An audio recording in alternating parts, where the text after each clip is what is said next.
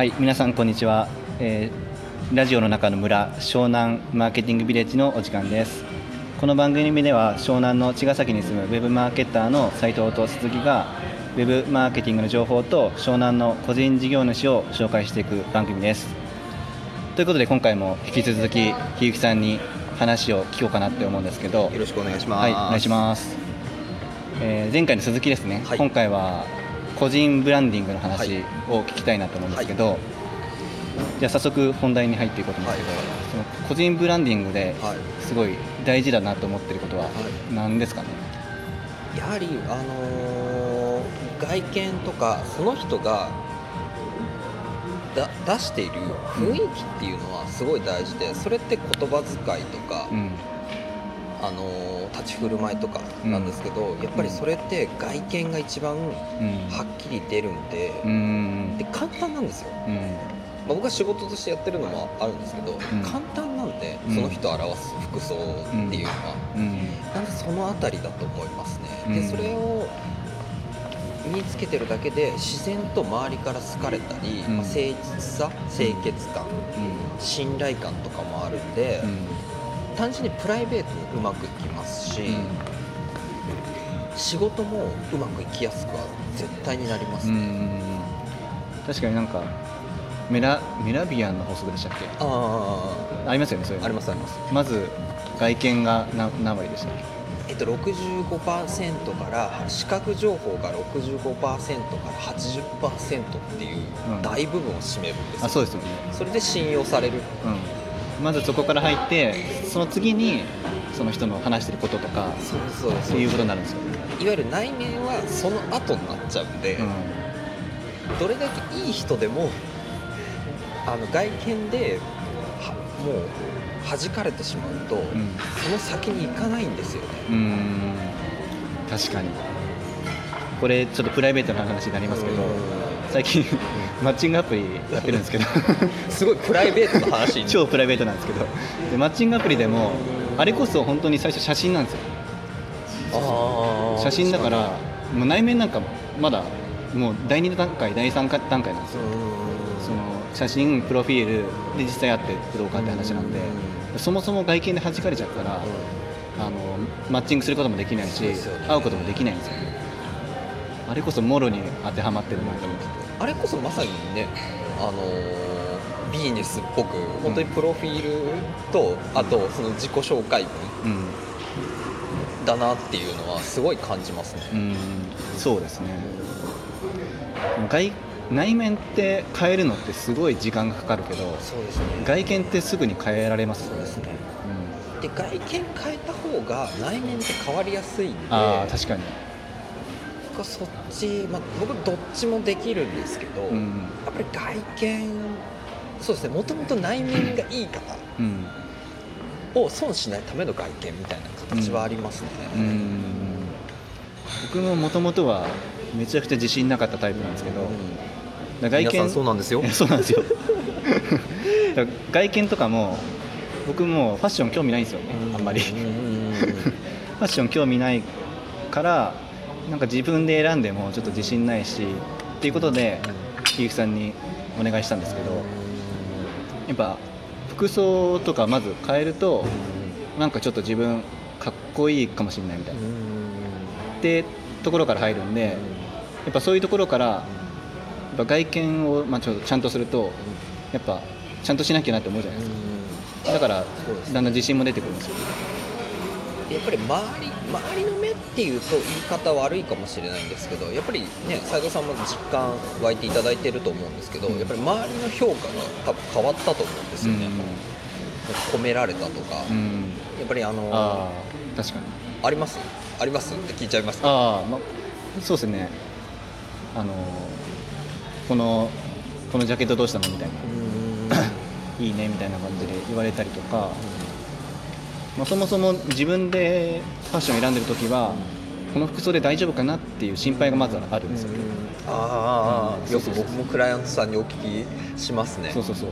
それをやってるとあの次の内面じゃないけどその話すことうん。話すこと会話に集中あんまできないんですよ。ねでももう外見はもうバッチリだからって思ってるとその会会話に集中できるっていうか。そうですね。自然とそこがなんか振る舞いとかも自信が出てくるように、まあの僕のところにいらっしゃる方はもちろんねうん。服装だけ変わってもしょうがないと思ってるので、内面もさらにその人自身の魅力がね出せるようにはっていうのは心がけてますね。うん。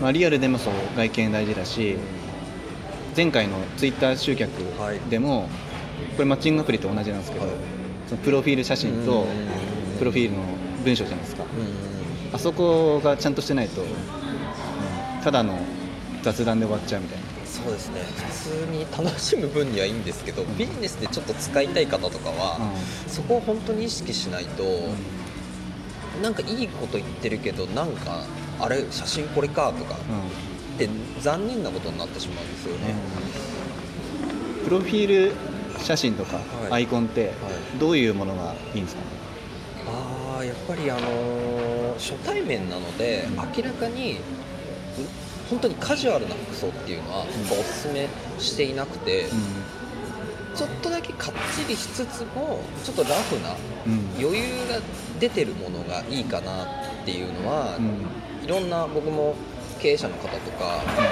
あとは友達作りたい学生の子とかもで。ああなるほど。はお伝えしてますね。うーん。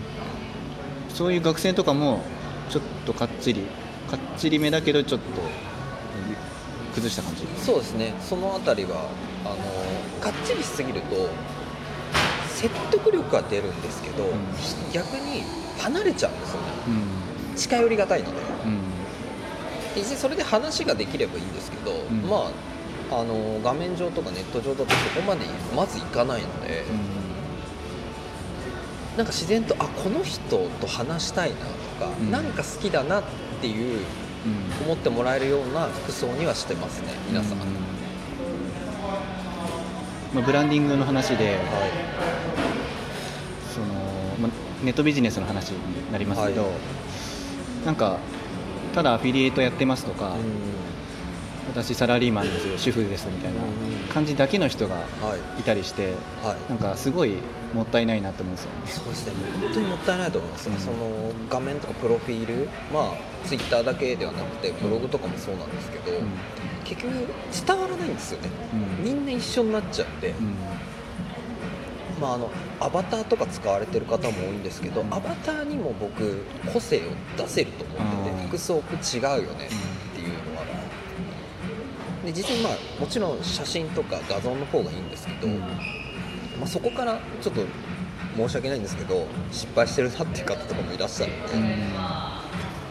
なんかねか掛け合わせればいいんですけどね、そうですね、うん。僕だったら畑と最初アフィリエイトだったんですけど、はいはい。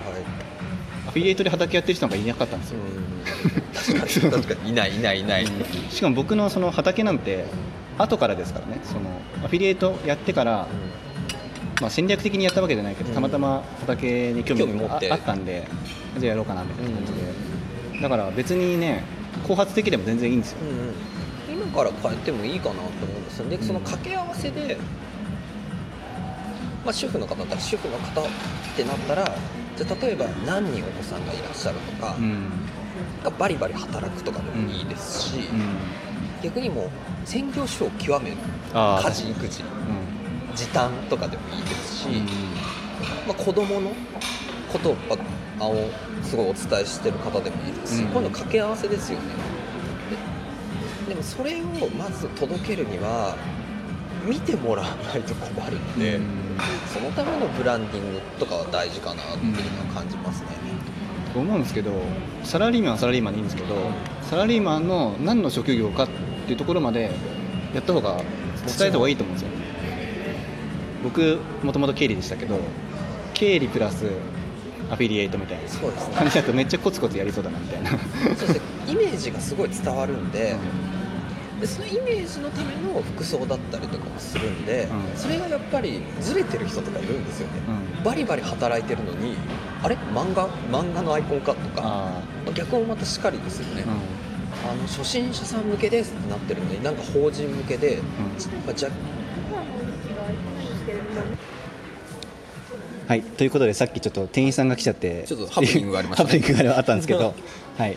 でちょっとブランディングの話ですね。そうですね。でまずは外見から変えると、まあ、自信もつくし、まあ、相対的にその内面も良くなるし、んブランディングされていくよっていう話ですね。確実にビジネスに対してはいい効果がか必ず生まれますね。うん、なるほど。という話でしたね今今回は、はい。まとめてもらいました。でそれでちょっとさっき聞いたんですけど、はい。ひゆきさんがこのラジオ特典として、はい。あのファッションコーディネートを5000円引きしてくれるっていうことで。いやもうせっかく聞いていただいたので皆さんには、あの5000円あの引かせていただこうかなありがとうございます。イエーイ。ということだだそうなので、ははい。ひゆきさんのツイッターですね、はい。ツイッターのメッセージでラジオ聞きましたって言っていただければ、い。その特典がございますので先着3名ぐらいにしましょうか。そうですね。先着3名の方に。ははい、先着3名の方に特典として5000円引きでファッションコーディネートしてくれるそうなのでこれは多分かなり貴重だと思うので。そうですね。あの基本的に割り引かないので。ああそうですよね、なのでぜひ興味があったらひゆきさんにお問い合わせをお願いしますご連絡お待ちしておりますはいということで今回のラジオはこれで終わるんですけど、はいあの感想や質問がありましたらそのツイッターのハッシュタグで湘南マーケティングって打ってツイートしていただければ僕が拾いますのでよろしくお願いします。はいということで今回はひゆきさんをお呼びしてお話ししました。はいじゃあ今回のラジオはこれで終わります。ありがとうございました。ありがとうございました